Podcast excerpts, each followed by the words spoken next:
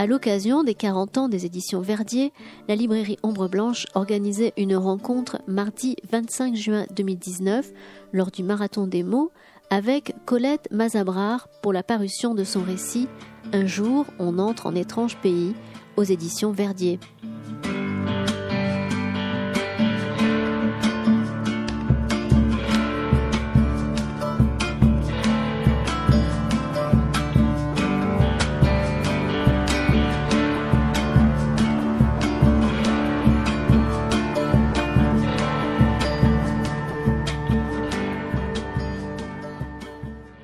Quelle heure Vous avez 19h là J'ai pas de. 19h. Bon bah ça va, on va pas, on va, on va pas, on va être, on va respecter le, le, tempo, on va pas respecter le traditionnel quart d'heure toulousain. Je suis très heureux de d'accueillir, de retrouver, d'abord très heureux, bienvenue à vous, euh, toutes et à tous, de retrouver euh, Colette Mazabrar. J'avais ici même découvert euh, son premier très très beau texte, très beau livre, donc toujours déjà chez Verdier, Monologue de la boue. Et là, on la retrouve avec Un jour, on entre en étrange pays. Colette Mazabrar, vous êtes, vous enseignez les lettres hein, dans, dans un lycée ici à Toulouse. Vous publiez donc des textes, des très beaux textes qui sont Peut-être celui-ci, tiens, on, va le voir, peut-être du récit, mais aussi de la chronique, du journal. Ce sont des fragments. C'est un peu tout cela à la fois. C'est un texte magnifique, très poétique, par moment, qui fait un magnifique travail sur la langue. On va, on va y venir. Et vous publiez également des dessins, hein, carnet dessiné. Vous tenez des dessins, vous dessinez des photographies également sur un blog qui s'intitule Les vies de Braise. C'est bien ça Oui. Et photographie euh, du bandeau. Et photographie du bandeau, exactement, qu'il faut, qu'il faut préciser. Euh, un jour, on entre en étrange pays. Plutôt que de se lancer dans une longue présentation, on va, on va sûrement évoquer le titre. Je vais peut-être vous proposer de, nous lire peut-être le, début du, de votre texte, de votre livre. Bloc 1. Ça va, ça va vous mettre dans l'ambiance. Mais après, on va préciser les choses, inquiétez pas. Un jour, on entre en étrange pays, la Gastelande.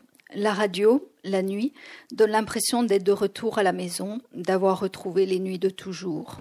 Une voix parle à l'oreille, une voix chuchote, mais elle leurre. On ne rentrera jamais chez soi. Ce n'est plus possible, plus du tout envisageable. On ne peut plus revenir en arrière. On a pénétré dans un pays dont le cœur est la nuit. La nuit inquiète. Un vendredi du mois de juin, le 12, tu arrives en Terre-Neuve, une terre écrasée de soleil, sans le moindre arbre, la pelouse souffre. Le premier mouvement est de s'enfuir, de chercher la sortie. Tu te débats, tu vas pleurer. On t'explique sèchement qu'il faut demander l'autorisation 48 heures à l'avance. Tu trouves que cela fait beaucoup pour toi en 48 heures. Ne pas digérer le premier choc opératoire, s'épuiser de diarrhée, apprendre que tu as un cancer. Vous avez une tumeur, elle est cancéreuse, on enlève le rein, vous serez guéri. Te préparer une deuxième amputation, le visage qui plonge ses yeux dans les tiens, le visage qui ne te lâche pas, s'assure que ses yeux aimantent les tiens. Comment le visage a-t-il appris et répété son rôle? Face à un miroir, face à un collègue jouant le patient, et arrivé dans une prison remplie de vieux. On reprend l'explication d'une façon plus bienveillante. Tu as subi une opération plutôt lourde, il faut te reposer. Tu n'y crois pas, ne parviens pas à y croire. Un cancer, tu as un cancer. Toi, un cancer. Si tu forces, tu le paieras plus tard. Ça lui arrivait à l'aide-soignante, elle le sait. On veut reprendre ses mouvements, on va trop vite, on commet des imprudences. Tu as besoin de reprendre les choses les unes après les autres, lentement.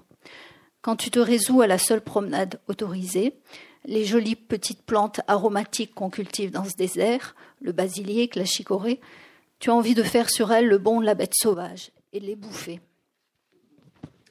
Alors, je me disais, oui, donc vous, vous choisissez dans ce texte, Colette Mazabra, de, partir à nouveau sur le tu, sur la deuxième personne du singulier, comme vous le faisiez euh, déjà dans, dans, Monologue de la boue.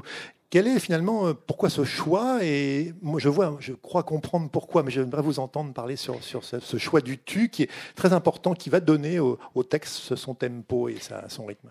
Euh, bah, J'allais dire, il n'est pas, il est pas volontaire. Enfin, je l'ai compris après coup, c'est-à-dire que le tu s'est imposé quand j'ai écrit les monologues de la boue, qui étaient euh, des comment dire des retranscriptions, des mises en voix ou des mises en texte de, trois séries de marches que j'avais effectuées.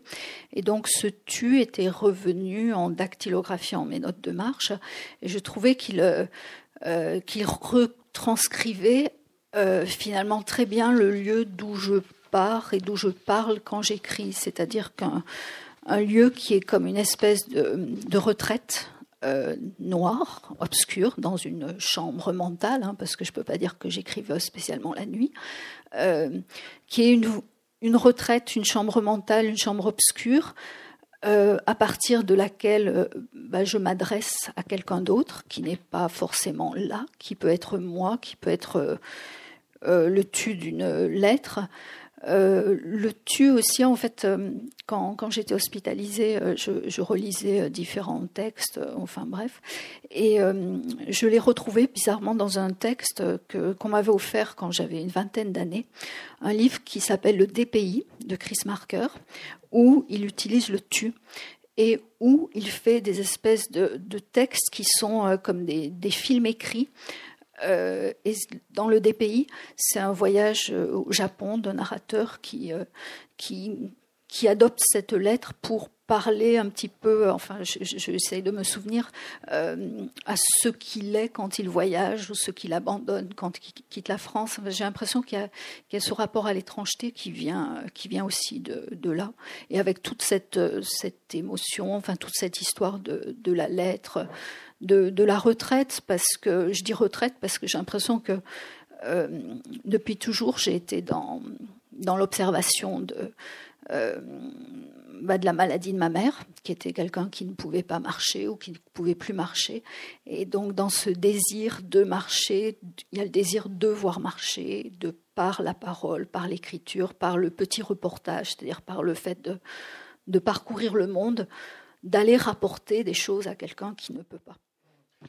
Est-ce que ce tu, justement, parce que, vous avez parlé d'étrangeté, vous avez parlé de voyage, on, on, y viendra. C'est vrai que ces voyages sont très importants dans ce livre à nouveau, notamment dans toute la deuxième partie, hein, où voilà, où, la, comment dire, la narratrice, voilà, se réapproprie sa propre vie, part en voyage, elle va à Naples, à Athènes, on aura l'occasion d'y venir. Mais ce tu n'est pas finalement, est-ce qu'il n'est pas finalement la création d'une sorte d'espace intermédiaire où finalement le tu écoute aussi ses voix intérieures, le tu euh, euh, va s'adresser, euh, c'est un peu ce qu'on entend aussi quand on marche, quand on, ce qu'on peut capter aussi, puisque voilà, votre texte c'est aussi un texte magnifique sur euh, c'est pas du tout un monologue, hein, c'est un texte qui va convoquer justement bah, à la fois le personnel soignant, le personnel hospitalier, les autres malades, des sortes de petites pépites, petites confidences que les, que les personnes vont confier comme ça au passage à la narratrice, comme s'ils ils étaient en passant. Voilà, Est-ce que ce tu n'est pas, ce, permet pas ce, justement cette... Euh, oui, même si euh, j'ai l'impression que je vole plus les paroles aux gens parce qu'ils sont pas, je fais pas forcément d'entretien avec eux. En fait,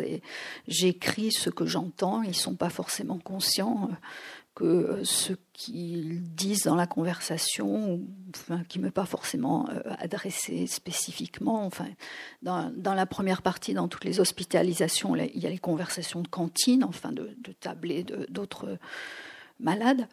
Euh, donc je ne sais pas si, enfin, je ne pense pas qu'ils sont conscients que ça finit dans un carnet et que ce carnet finit par être publié. Euh, bon, donc euh, j'ai l'impression que je, vole, mais euh, je vole aussi effectivement les, souvenirs, c'est-à-dire qu'il y a cette parole à soi-même, il y a toutes les lectures qui reviennent, il y a tout ce dialogue avec. j'allais dire, c'est même pas des citations, c'est-à-dire qu'assez souvent, quand, quand, je relis, je sais plus, à un moment, il y a, il y a une phrase elle a passé tant d'heures euh, où je, je, sais plus une phrase où je mets euh, night bus dedans. Euh, et en fait, c'est une parodie. Enfin, c'est une phrase qui vient d'un titre de Philippe Garel qui s'appelle Elle a passé tant de nuits sous les sunlight ou quelque chose comme ça.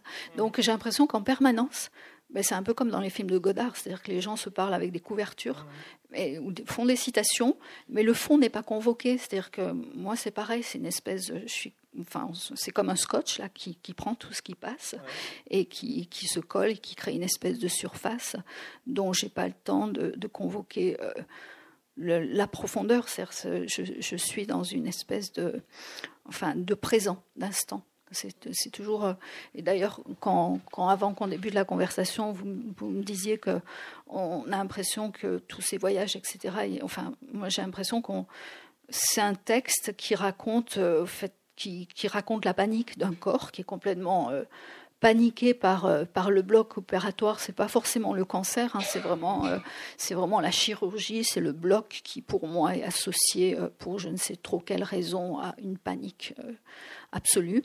Et la chirurgie, notamment la chirurgie de l'abdomen, avec, je sais pas, 60 cm de cicatrices que ça doit provoquer.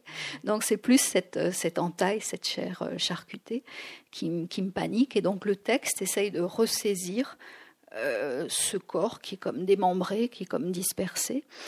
Et euh, les, euh, il y a plein, enfin, il y aurait comme plein de morceaux qu'on essaierait sur, on essaye de, de, refabriquer quelque chose de consistant. Puis aussi, les mots sont comme des, des espèces de, de, de, racines auxquelles on s'agrippe pour reprendre, pour reprendre pied. Et c'est vrai qu'il y, y, a une histoire qui revient, y compris dans ce texte, et qui revient chaque fois que j'essaie d'en parler. C'est cette vieille version euh, latine, euh, pardon pour ceux qui m'ont déjà entendu le raconter, où, euh, où vous êtes dans Tite-Livre et vous avez les, soldats, Hannibal, Voilà, Hannibal qui franchit les Alpes, et donc il y a le soldat qui s'agrippe à des racines et puis ça se casse la gueule de partout. Et il faut quand même continuer. J'ai l'impression que les mots euh, sont un peu comme ça. D'où ces bizarreries, le vocabulaire chirurgical qu'il faut euh, s'approprier. Un vocabulaire très spécifique, très particulier, qu'il faut aussi. Euh, l'étrangeté, elle est là. Tout d'abord, peut-être dans cet univers. Qui, est, qui, est, dur à avaler, quoi, en fait, qui est, qui est dur à comprendre. Qu'on nous, il y a une, enfin, on, on est bombardé dans un monde complètement inconnu. On n'a pas le temps de de comprendre ce que c'est, il faut prendre des décisions. Et puis effectivement, il y a, il y a plein de mots euh, nouveaux. Enfin, à un moment, je dis euh, le, mot, le mot drain, même ce mot drain, euh, je dis maudit mot drain. Enfin, c'est, enfin, ça résiste, quoi. Le langage fait une espèce de chose difficile à avaler, quoi. Difficile à trouver, difficile à langage, vous, vous, le captez, vous le cherchez, vous, êtes toujours en quête du, mot le plus juste, le mot le plus, précis possible pour, pour, pour mentionner. Oui. Et, On voit ce travail. C'est vrai qu'en même temps, je me disais, euh, euh, c'est très bizarre comme, comme texte, parce que même dans les passages qui pourraient être descriptifs, je pense au début d'une partie, là où on se reprend un petit peu, mhm. que je retrouve. Euh, je peux peut-être le lire. Oui. Attendez que je retrouve. Oui, merci. C'est le début de la, deuxième partie. Début de la deuxième partie. Ça se calme. Voilà, fragment Donc là, on va avoir l'impression qu'on est un peu posé, puis en fait, j'ai l'impression qu'on n'est pas posé. Donc, deuxième fragment. Jour tremblant. Le monde est là, mon cœur. Fragment de l'hiver. Jour de l'an. Vias. Il n'y a que, le léger frombissement du vent dans le tuyau du poêle à bois, parfois le crépitement d'une bûche. Une bourrasque de pluie frappe la baie vitrée, l'eau a noirci le côté nord des troncs. On dirait des giboulées, tout est chamboulé. Au champ, trois perdrix volaient. Le lapin noir ne t'avait pas vu. Avant-hier, annoncé par ses cris, un vol en V de grands migrateurs blancs. Des oies le lendemain, de la taille de cigogne grise tournoyant au-dessus des toits du village, d'autres migrateurs envolent vers l'ouest. Tu écoutes. La bouillotte siffle. Un genêt est en fleurs. Tout est déréglé. Tu attends une accalmie pour aller dans les embruns. Quelque chose d'obscur te pince le cœur. Les pluies viennent de la mer. Une voiture passe dans les flaques. Le goudron ventouse. Des poireaux clairs poussent dans les fossés. Des goélands crient. C'est la pluie encore, métallique sur le toit. Le ciel est noir, les dattes ont sucré la bouche. Dans la pièce, il reste, collé dans les angles, dans les barbes d'une plainte, du duvet. La sauvagine pénètre la narine gauche, l'odeur du gibier monte pincer un cartilage spongieux, se loge loin, à l'angle de la pommette, etc., etc. Et euh, c'est vrai que euh, même là, en fait, c'est, euh, on, a du mal à savoir à quel moment, à quel endroit est située la narratrice. C'est-à-dire qu'elle est euh, visiblement dans, dans, la cuisine d'un appartement euh, dans un endroit qui s'appelle Vias, qui est à côté d'Agde. Et en même temps, il y a constamment, avec des, changements de temps, des retours dans le champ qui est juste à côté, dans, dans la promenade dans les embruns qui a eu lieu avant ou après, on ne sait pas trop.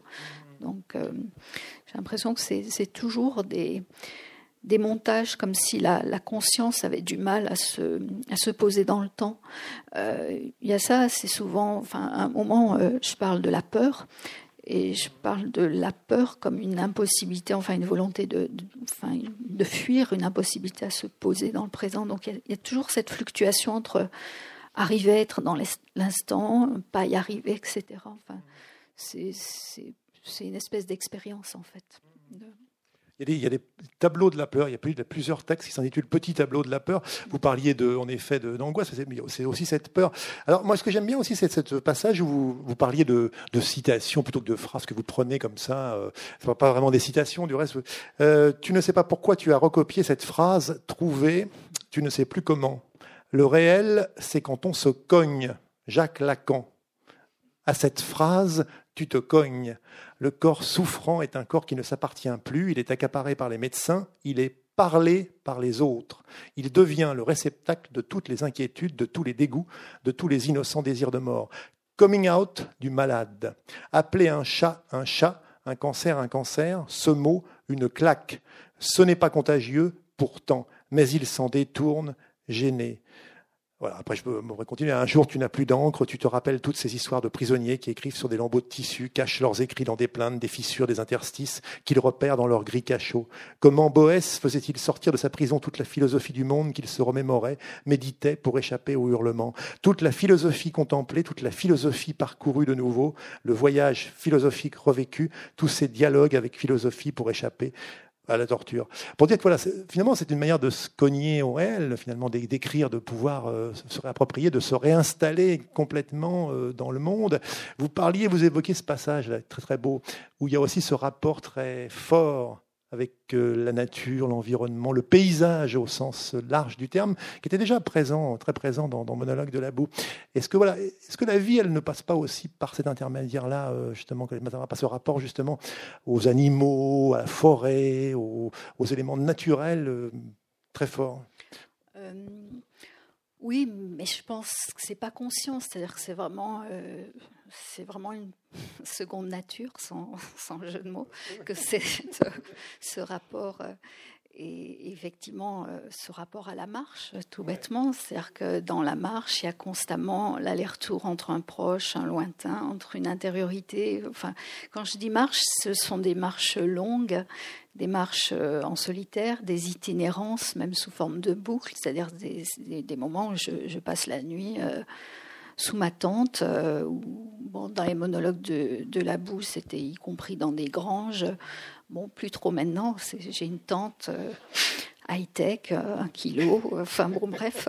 Euh, mais il y, a, cette, ce, temps passé à l'extérieur. Et donc, je disais, il y a un aller-retour entre, quand on marche entre le présent, le caillou sur lequel on essaye de pas trébucher, le sol qu'on doit prendre en considération parce que sinon on va déraper, etc les escargots qu'il faut pas écraser. Euh, et puis en même temps, l'horizon où on va, il y a l'aller-retour entre le paysage qu'on a dans la tête, c'est-à-dire la, carte géographique, euh, se dire tiens, euh, telle étape à tel endroit, etc. Puis en même temps, la réalité de là où on est. L'intériorité des, des, choses que, que, je lis, que je, parce que moi je marche très lentement, dès qu'il y a un endroit pour m'arrêter, je m'arrête, je lis, euh, je regarde, je dessine, etc. Euh, je suis pas, c'est pas, c'est pas la marche commando, quoi, comme, euh, comme je dis ça parce que c'est, c'est quelqu'un qui m'a dit ça, on fait pas de la marche commando. Et donc il y a cette habitude du, va-et-vient. Donc, quand vous parliez d'espace un peu intermédiaire, moi, ça me faisait penser, je sais pas, enfin, je, crois qu'on parle d'espace transitionnel parfois. Et euh, j'ai l'impression que dans la marche, il y a, la création d'un espace transitionnel.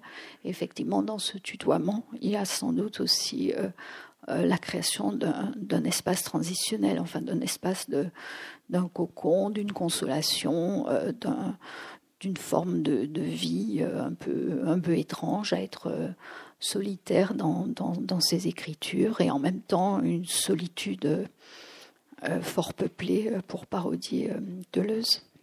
Avec toutes ces voix qui reviennent, ces, ces, citations, ces conversations de malades qui prennent de, enfin, ou de, gens croisés, hein, parce que c'est vrai qu'à la fin, il y a de, il y a une très longue conversation enfin une conversation, c'est elle qui tient presque un monologue d'une dame euh, euh, dans les herbus du, Mont Saint-Michel et qui, en profite pour utiliser la passante euh, comme comme elle le dit, hein, comme une espèce de psychothérapie gratuite. Il y a beaucoup, ce texte est beaucoup rythmé par euh, le, enfin, le jour et la nuit, comme dans la vie, vous allez me dire, il y a beaucoup d'importance de la nuit, euh, notamment à, l'hôpital, qui est un moment un peu peut-être où les angoisses remontent.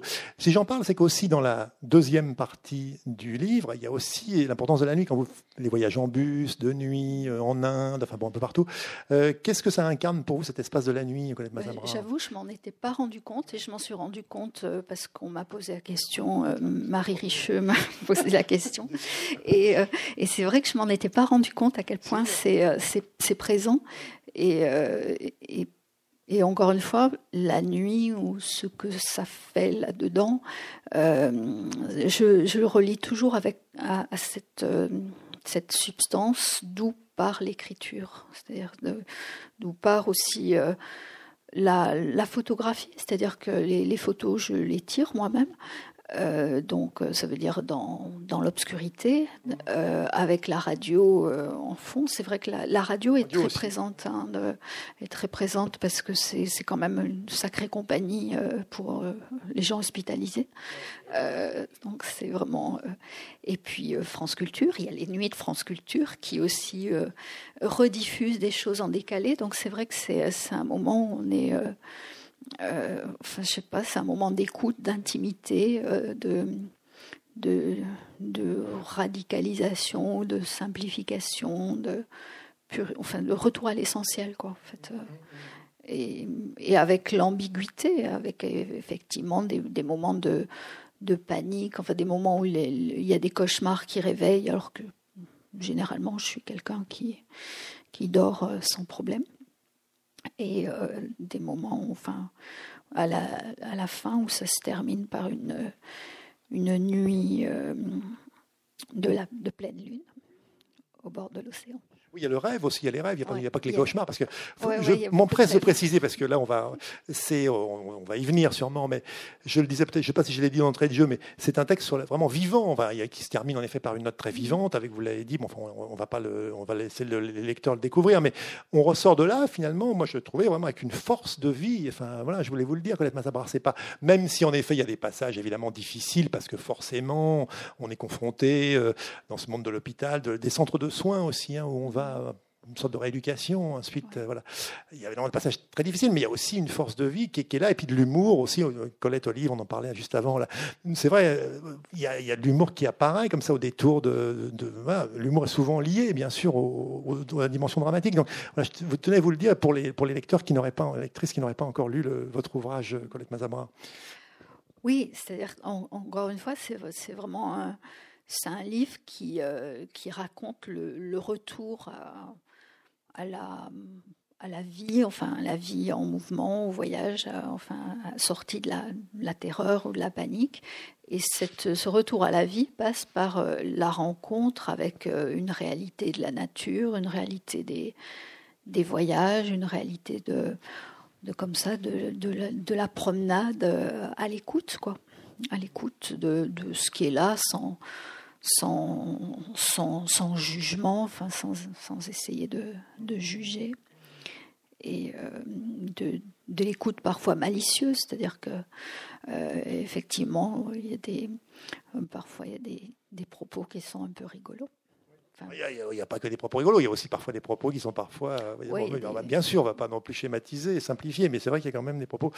je me demandais, oui, alors ce que, ce que j'aimerais aussi souligner, ce qui m'a beaucoup frappé, c'est que euh, vous auriez pu, euh, comment dire, tomber dans le côté où on combat contre, vous voyez, on combat contre euh, le, cancer, on combat, c'est une espèce de lutte acharnée. Et je trouve que plutôt le texte nous emmène vers un registre, enfin, vous me direz hein, si vous avez perçu les choses comme ça, vers un champ lexical, vers une impression plutôt de, on essaie de bercer un petit peu les choses, on essaie de, de, de s'accommoder, de, on n'est pas dans, enfin, pas, tout le temps, en tout cas dans l'affrontement le plus. Euh, est-ce que vous comprenez ce que je veux dire euh, Oui, parce que en fait, j'ai l'impression que c'est c'est une façon d'apprivoiser, enfin, de, de, de, faire avec ce qui est là. Alors, euh, c'est effectivement se dire bon ben, c'est accepter un corps ben, qui sera plus comme ce qu'il était. c'est finalement aussi, c'est enfin, je pense que c'est c'est l'apprentissage de de l'âge aussi. En fait, je pense que c'est une expérience qu'on peut avoir euh, en vieillissant. Euh. Et, mais oui, il n'y a, a, pas, il a pas du tout cette, cette rhétorique du, du combat. Peut-être aussi parce que euh, c'était un cancer très très étrange. C'est-à-dire que c'est pas un cancer qui qui, qui, est, qui est comme l'idée qu'on a du cancer avec une chimiothérapie, une radiothérapie. C'est une forme de cancer qui se soigne entre guillemets par la chirurgie, c'est-à-dire tant qu'on arrive euh, à enlever la tumeur, euh, tant qu'elle n'est pas sortie euh, de la capsule rénale, encore des termes à apprendre, tant qu'il n'y a pas de métastase, ça va quoi. sinon, enfin, sinon c'est d'autres formes. sinon, c'est l'immunothérapie ou je ne sais pas trop quoi.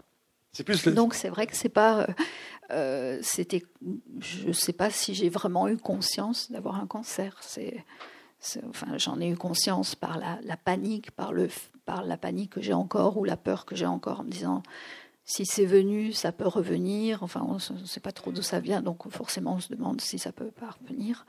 Euh, bon, mais c'est, je sais pas si, enfin, je vous dis, la terreur, elle était plus de, de ouais, du, du bloc.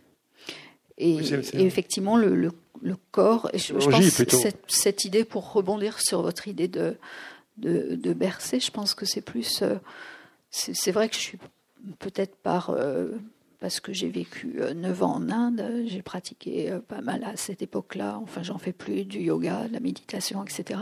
Donc c'est des, des techniques par lesquelles on, on, fait avec ce qu'on a. C'est-à-dire que quand on, quand on médite, ben, si on ne peut pas rester en tailleur, ben, on se met dans une autre position. Si on a besoin d'un coussin, on prend un coussin. Et puis voilà, on n'est pas dans une, on n'est pas dans un stacanovisme, je ne sais même pas y arriver, dans une espèce de, de, de folie de la performance. C'est pas du tout ça, quoi. On fait avec ce qu'on a. Donc il y a effectivement cette, ce, rapport au corps d'apprendre. De, et peut-être que aussi c'est ce que, enfin, euh, c'est vrai que en, Inde on voit des corps mutilés, on voit des corps euh, euh, avec des cicatrices, avec bon, des, des, gens qui ont la moitié du visage fondu. Euh, ici, on cache ça, en fait. Donc, euh, c'est vrai que dans, le voyage à Naples, à un moment, il y a quelqu'un qui. Il y a, un homme, un voyageur, dans, le bus de retour qui, dit que. Euh, en France, on cache la mort. et, et, oui. Donc, j'ai l'impression que là, les, choses sont un peu. sont crues, y compris cruelles, parfois. Enfin. Cru et cruel, oui, c'est lié. Je rigole parce que comme euh, c'est vrai, comme euh, je suis un peu euh, bloquée par les mots, je, je, je, bloque très facilement sur les mots et comme je sais plus dans lequel des deux livres je dis que la narratrice est une petite rongeuse de racines, mais dans peut-être ouais, mais je crois que cruauté ça a rapport avec cruor qui en latin veut dire saigner et cruas en grec qui veut dire la chair. Donc la cruauté, c'est montrer la chair, quoi. Ces choses sont un peu nues. Tu veux quitter la peur, le tremblement, te poser dans les choses. Tu poses une pomme sur la table, dharma, une châtaigne, dharma. Tu prends refuge, déposes ta peur dans une bogue piquante. Une châtaigne t'apaise. La peau d'une poire berce. Le monde est là. La vie continue, mon cœur, pas à pas. Tu te débrouilles mal avec cette phrase, t'embrouilles. La vie continue sans trop savoir qu'en faire. Tu apprivoises le corps nouveau. Un chat, frôlement doux, les nuits s'introduit dans l'appartement, explore les pièces. À tâtons, apprivoise les lieux avec un mélange de prudence et de facétie légère. De la patte, il joue avec les objets abandonnés à terre, les pousse sautille, les pousse plus fort, s'enfuit d'un bond rapide. Quand il te réveille, tu as eu peur.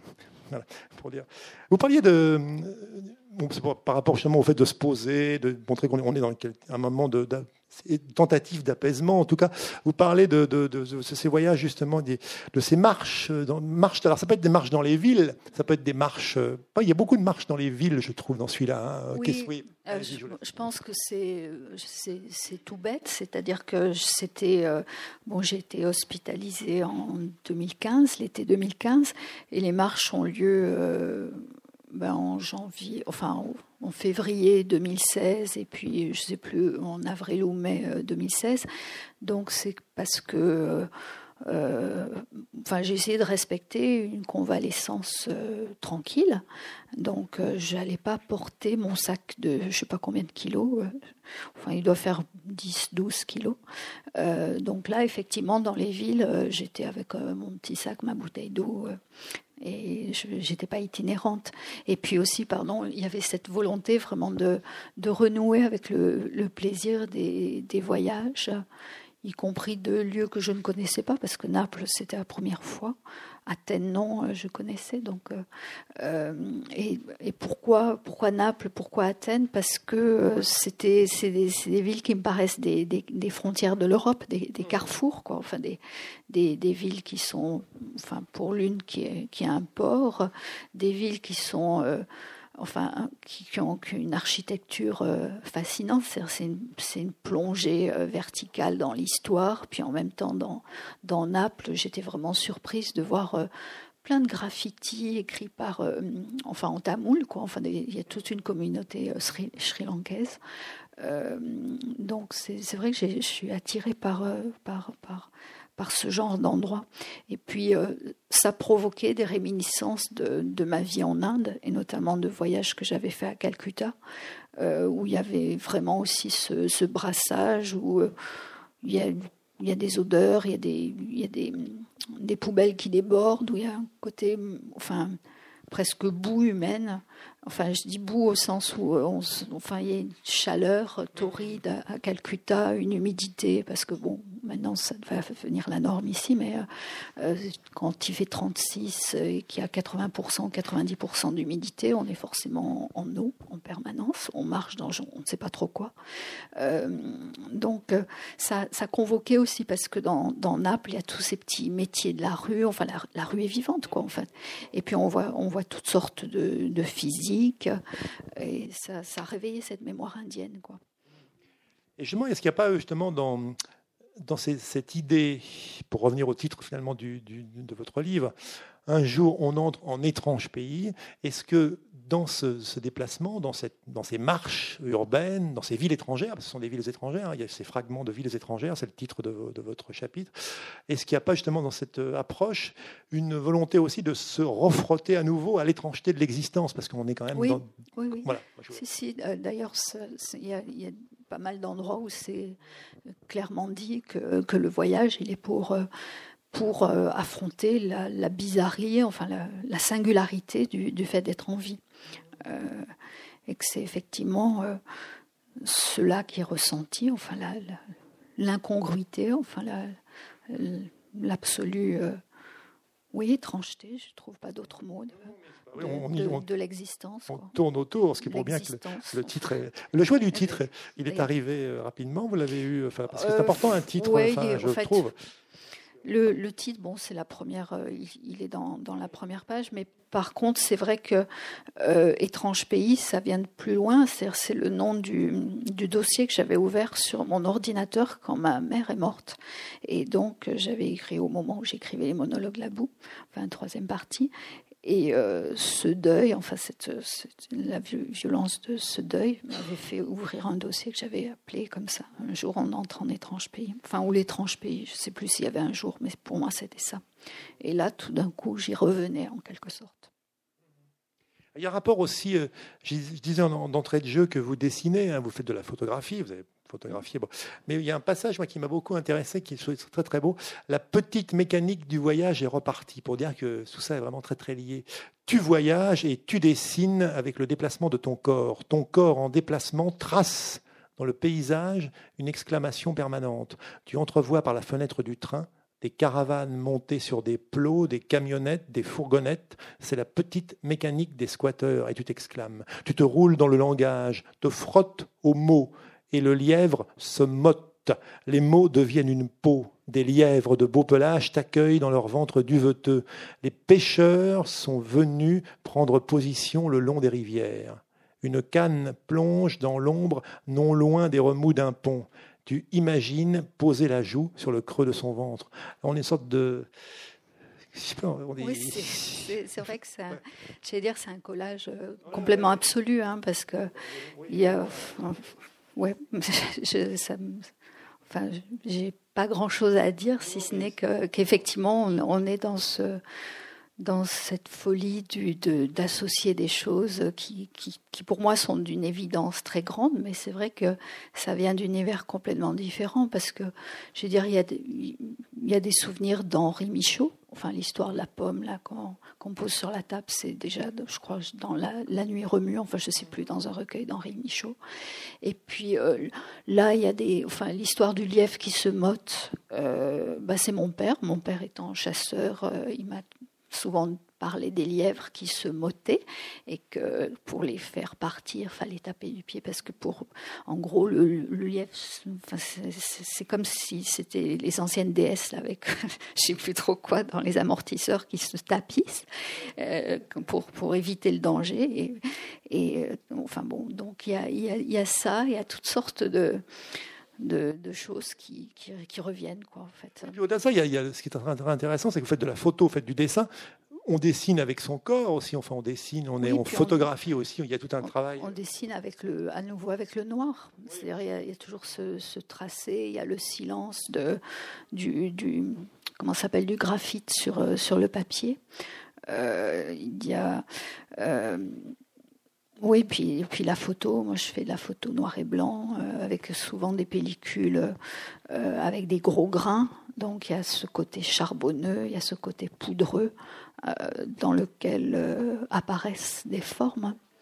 Puis même en racontant ça, en disant apparaissent des choses, ça me fait penser, euh, mais c'est, j'allais dire, c'est une maladie, quoi. C'est, toujours, il y a des associations d'idées. C'est-à-dire, ça me fait penser, à, je sais plus, je crois que c'est dans Victor Hugo, il y a quelque chose comme et cette voix prend un sens et devient un pâle frisson. Enfin, je sais plus. Enfin, en, permanence, la narratrice court après des phrases qui reviennent d'une mémoire euh, enfouie, on, de de fantasmes aussi. C'est pour ça que les rêves sont importants. Il y a, un côté complètement euh, euh, délirant, enfin, ou, enfin délirant c'est péjoratif, mais euh, rêveur ou fantasque. Ouais, merci.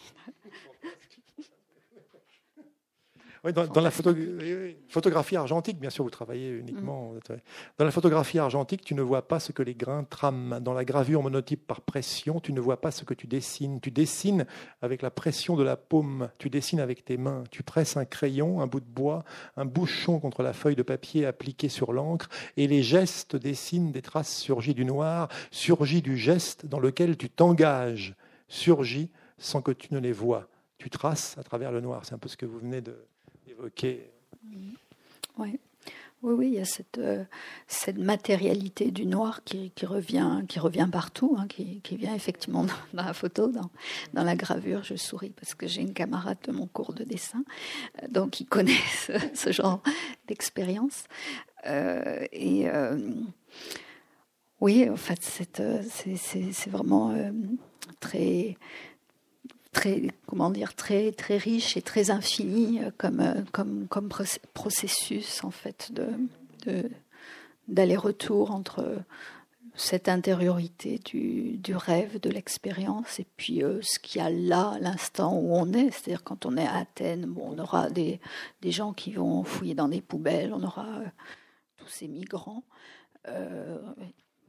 Oui, vous nous prononcez un mot, oui, les migrants justement. Là, pour le coup, euh, il y a ce, oui, voilà, ces rencontres, euh, ce cheminement. Vous, faites, la narratrice fait elle-même un voyage, un cheminement, et elle va, se, voilà, côtoyer, au passage rencontrer finalement un peu les personnes qu'elle avait pu côtoyer aussi, qui étaient, c'était mm. figure de, l'altruisme aussi qu'elle a vu à l'hôpital, et elle va retrouver l'autre, enfin c'est le rapport à l'autre qui, surgit. Oui, sauf que c'est vrai que les, migrants, je peux pas dire que je, je leur parle pas, quoi. Ils sont, ils sont là, ils sont, ils sont présents dans les squares où je, je traîne, dans les endroits où je mange dans les bus que j'emprunte, mais je peux pas dire que je sois Enfin, je ne peux pas dire que je les aide ou euh, que je leur parle spécialement, euh, mais ils sont, ils sont, ils sont présents. Ils sont, ils sont là, effectivement, euh, dans, dans, un brouillage, puisque je retrouve des, des physiques que j'avais croisées en Inde, encore une fois, avec des langues qui font penser, enfin que j'avais entendu aussi. Donc on est on, est dans un entre-deux ou dans cette espèce d'espace fantasmatique entre un, passé euh, réel, éprouvé, que ce soit celui de l'enfance, que ce soit celui de cette vie en Inde ou d'autres lieux euh, de mon passé, et puis euh, quelque chose de complètement mental, des, lectures ou, effectivement parfois la, la réalité crue de euh, de, la personne euh, en face de moi ou à côté de moi. C'est pas une manière aussi de se tenir un petit peu ces villes étrangères, de rechercher un peu une zone un peu frontière, un petit peu se tenir sur une crête en quelque sorte, un petit peu justement entre le moment, voilà, c'est un passage aussi un peu frontière, parce que vous sortez de l'hôpital, vous, vous, vous réappropriez la vie, l'existence, pour finalement poursuivre quelque chose qui était commencé auparavant, parce que vous avez toujours eu le goût des, déplacements, des, voyages, des marches, c'est vraiment des marches hein, pour le coup, et pour aller vers autre chose. On, est un peu dans une zone, euh, je sais pas. Euh, oui, non, enfin. Mais c'est vrai que c'est pas pour euh, si, je rebondis. par rapport aussi à ce qui est de la maladie, en permanence, ce que je dis dans le livre, et puis ce que, ce que j'ai éprouvé, c'est que souvent on dit après une grave maladie. D'ailleurs, il y a, quelqu'un qui le dit dans le livre. On, a envie de, revivre plus fort. On a l'impression que c'est une renaissance, un renouveau, etc. Et moi, j'ai pas, enfin, j'ai pas, je l'ai pas éprouvé comme ça, quoi. En fait, j'ai pas, y a pas, enfin, j'ai pas pris de décision radicale après ça, etc. Donc, euh, euh donc c'est pas une frontière, je suis pas sur une frontière au sens d'un changement, je suis effectivement sur une ligne de crête comme je l'étais euh, déjà avant, c'est-à-dire cette, euh, cette façon de me mettre à l'écart, d'être dans ma cabane, d'écouter, de recomposer, de ramener des trucs.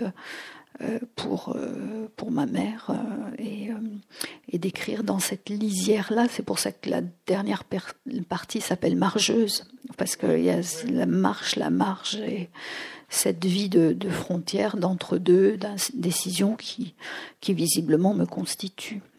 C'est-à-dire qu'il n'y a, pas, il a pas de changement vers quelque chose de, de neuf. Il y a toujours. Il y a Margeuse, fragment de l'été, c'est ça.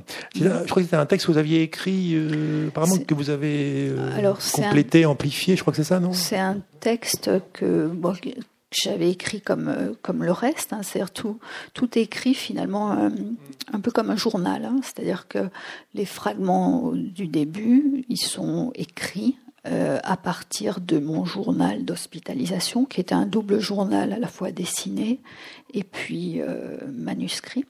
Donc c'est le bout à bout, euh, parfois un peu simplifié, réécrit du journal. Et tout a été écrit de façon chronologique, c'est-à-dire que l'hospitalisation c'est l'été 2015 les voyages, euh, euh, bah après, la peur, tout ça, c'est l'automne 2015. Après, il y a les voyages jusqu'en 2016. Et Margeuse, c'est le voyage de l'été 2016. Donc, c'est un an après l'hospitalisation. Et ce texte, euh, il a été publié en 2017 en partie. enfin, une partie a été publiée euh, à peu près sous, sous, la même forme dans la revue Études, puisqu'on m'avait demandé euh, un texte et j'avais dit bah, je suis en train d'écrire ça. Euh, je je savais pas quelle forme ça aurait parce que je à l'époque je je me décidais pas à faire cet objet parce que j'avais jamais dit à mon père que j'avais eu un cancer. Parce que c'était pas un moment où je pouvais lui dire parce que plein de gens mouraient d'un cancer dans la famille, dans son entourage, donc ça me paraissait trop compliqué de lui faire comprendre bah, comme m'a dit le médecin, euh, euh, enfin, lui dire ta fille a un cancer, euh, on lui enlève la moitié du rein, elle sera guérie, etc. Cancer ou tumeur, ça, c'était pas possible.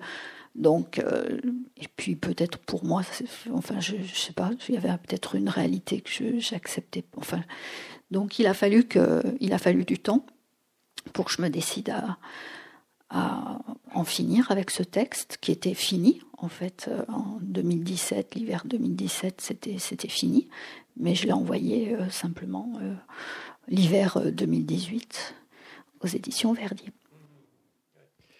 Vous dites le mot cancer, mais c'est vrai qu'il n'y a pas que pour vous. Hein. c'est un mot qui fait peur, qui fait, qui fait honte aussi. Un peu, on a du mal peut-être aussi. Peut-être que ça dépend. Il y a peut-être une évolution, une génération. Je sais pas. Enfin, je sais pas. c'est, c'est, je sais pas. Je pense que ça fait, ça, fait, ça fait peur, ça fait honte. Euh, parce qu'effectivement, on se demande euh, bah, qu'est-ce qu'on a fait pour mériter ça. Et puis, et puis, puis je sais pas, ça, ça, il y a des gens que ça, ça gêne. Enfin, euh, moi, des, des, amis, enfin, moi, j'ai pas senti euh, d'amis spécialement gênés euh, par par cela, mais des amis qui ont eu un cancer m'ont dit que certains étaient gênés, certains se détournaient, enfin que ça, les relations étaient parfois modifiées.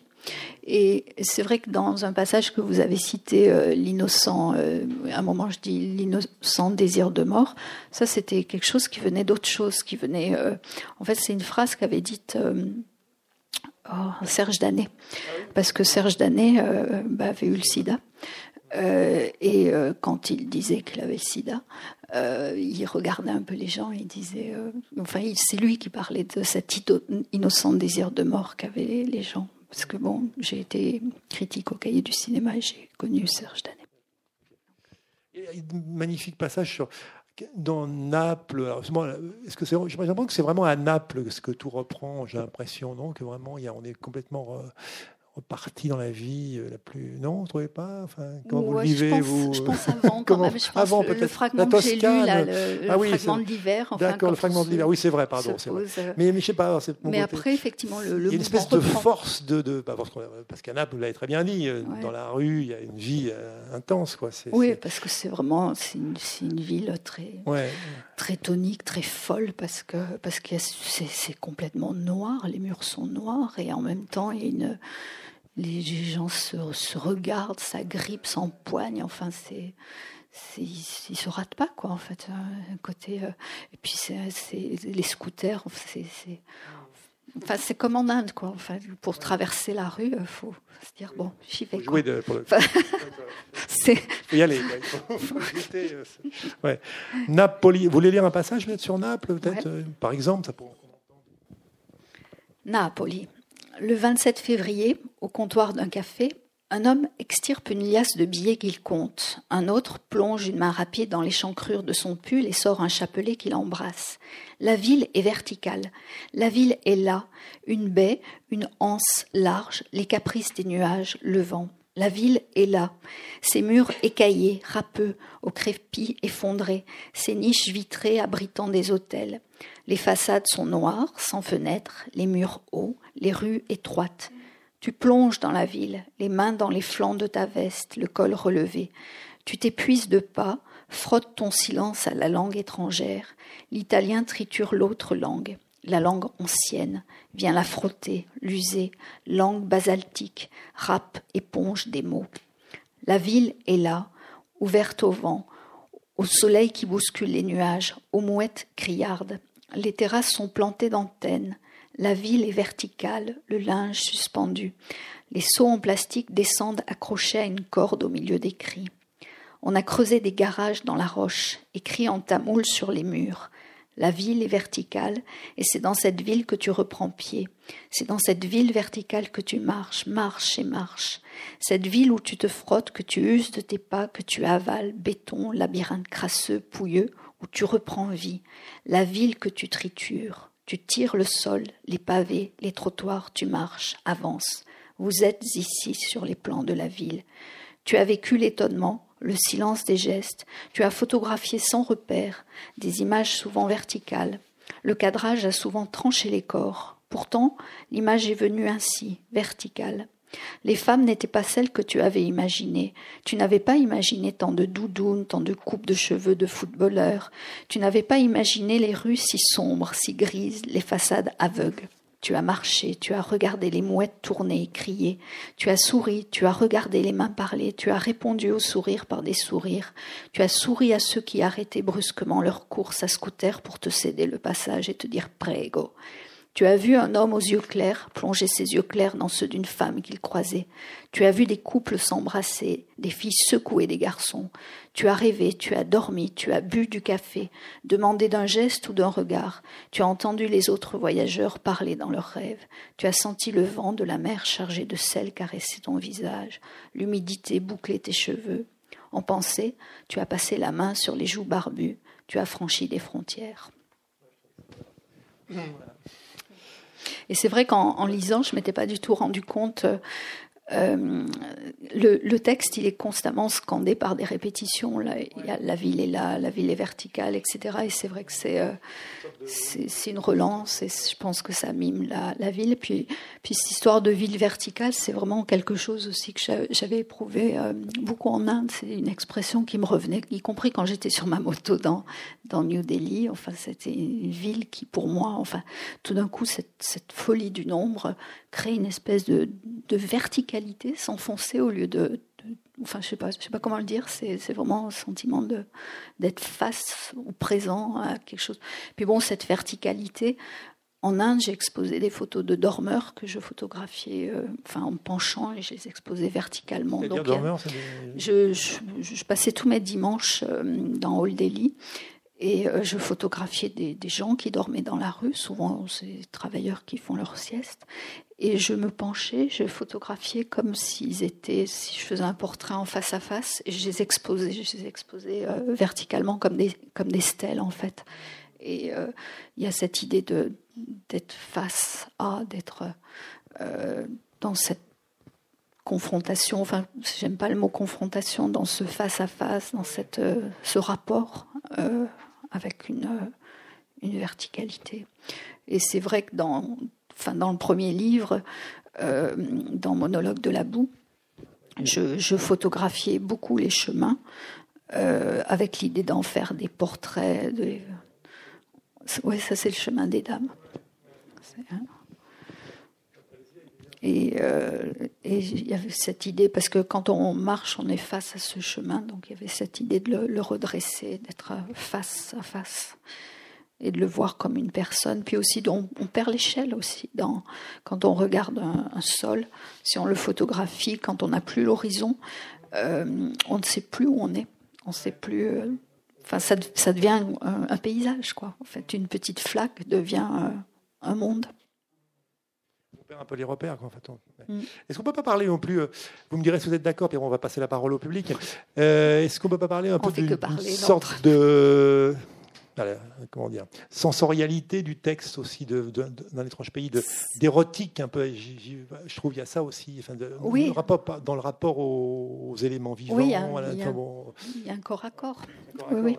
Et puis effectivement, quand je dis une plaque sensible, ça prend, ça prend tout, quoi. Ça prend les images, ça prend les sons, euh, ça prend les odeurs. Euh, donc oui, il y a une, un érotisme, si on veut. Avez-vous des questions, des remarques, des réflexions pour Colette Mazabra? Un jour, on entre en étrange pays aux éditions Verdier, qui, comme vous le savez, donc fête cette année ses 40 ans. Voilà. Demain, il y aura d'autres rencontres. Hein, je crois qu'il y a Samir Garat dans le cadre du marathon des mots. Donc. Bon, bah, merci de votre écoute. ah oui, bah, merci. Ça, c'est vrai, c'est pas mal. c'est plus que non, pas mal, c'est magnifique. C'est vrai que pour moi, c'était très dur de, souvent de le relire, et plus je le relis, plus je me dis c'est. Vous le relisez comme ça régulièrement un peu au non. Voix, non. Non, non, c'est quand même douloureux. Euh, mais quand je le relis, bon, là par exemple, je le relisais pour, pour aujourd'hui, euh, c'est vrai que je trouve que ça, ça, ça force, quoi. Enfin, c'est ça qui est assez fascinant d'écrire quelque chose de complètement euh, intime et de voir que ça nous échappe et qu'on est capable de le relire comme si c'était de, de quelqu'un d'autre. Ouais. Ouais c'est quand même euh, c'est c'est surprenant comme, euh, comme expérience de voir. Puis même de voir euh, comme les, les, lecteurs ou bah, par exemple à vous, vous, vous l'êtes approprié en faisant des, des, choix, en entendant des choses. Et c'est vrai que quand, quand j'ai des conversations, des bribes de conversation avec des, des lecteurs, c'est c'est très surprenant de voir à quel point quelque chose peut vivre, euh, prendre sens. Et puis effectivement, qu'on, euh, par exemple, cette, l'histoire de la nuit, moi, je ne je, je, m'en rendais pas compte. alors que oui, c'est la nuit est présente, mais j'avais pas du tout conscience. Et puis l'écriture comme ça, comme par, par des espèces de court-circuits de, collage absolu, c'est pareil, je, n'en avais pas conscience. Il y a une dimension dont on n'a pas évoqué, mais qui, qui je assez présente aussi, enfin, notamment dans la toute fin du livre, la troisième partie, on va dire, c'est cette dimension de voilà, de, on a évoqué les migrants, mais de voilà, de, différence en Occident où on est quand même assez privilégié, avec en effet euh, une différence pauvre, pauvre, riche.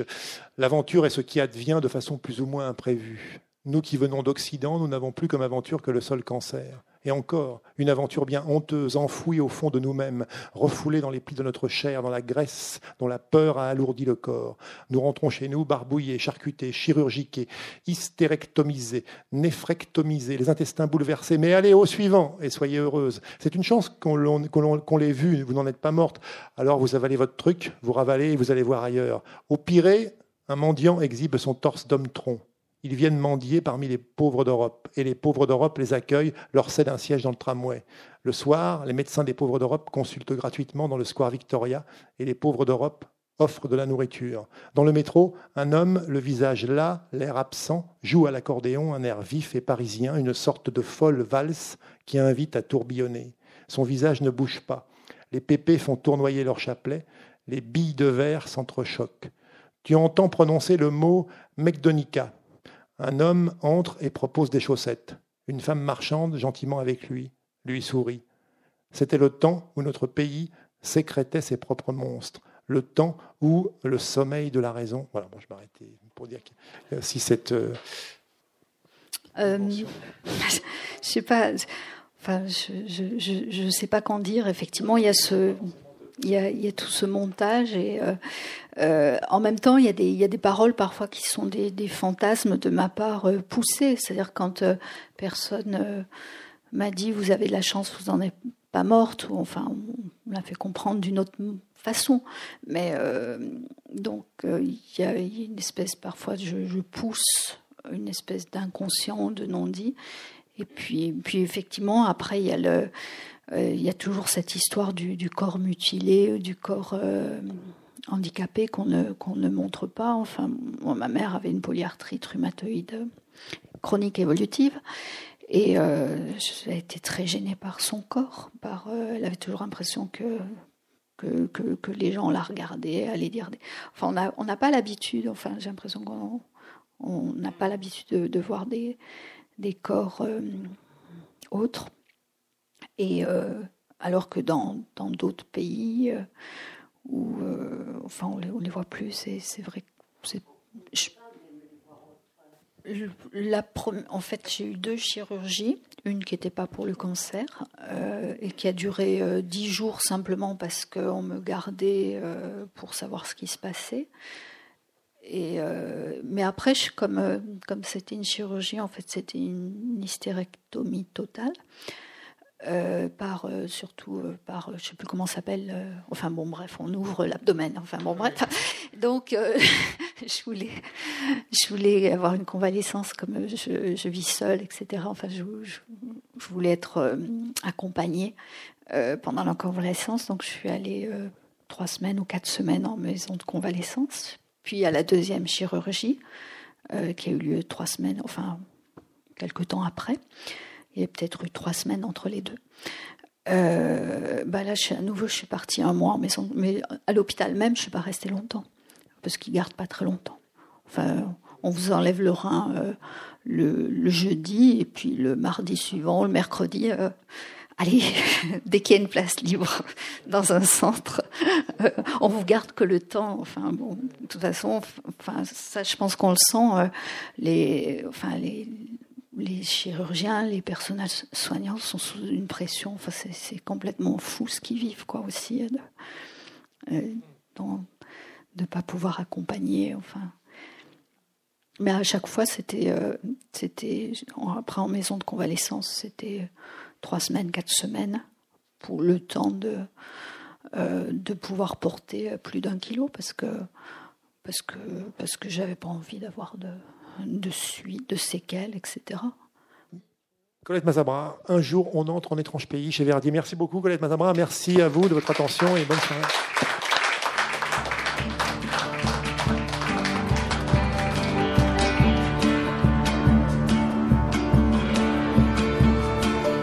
Vous venez d'entendre Colette Mazabrar, auteure de Un jour on entre en étrange pays, publié chez Verdier, lors d'une rencontre dédiée aux 40 ans d'existence des éditions Verdier et enregistrée le 25 juin 2019 lors du 15e Marathon des mots à Toulouse.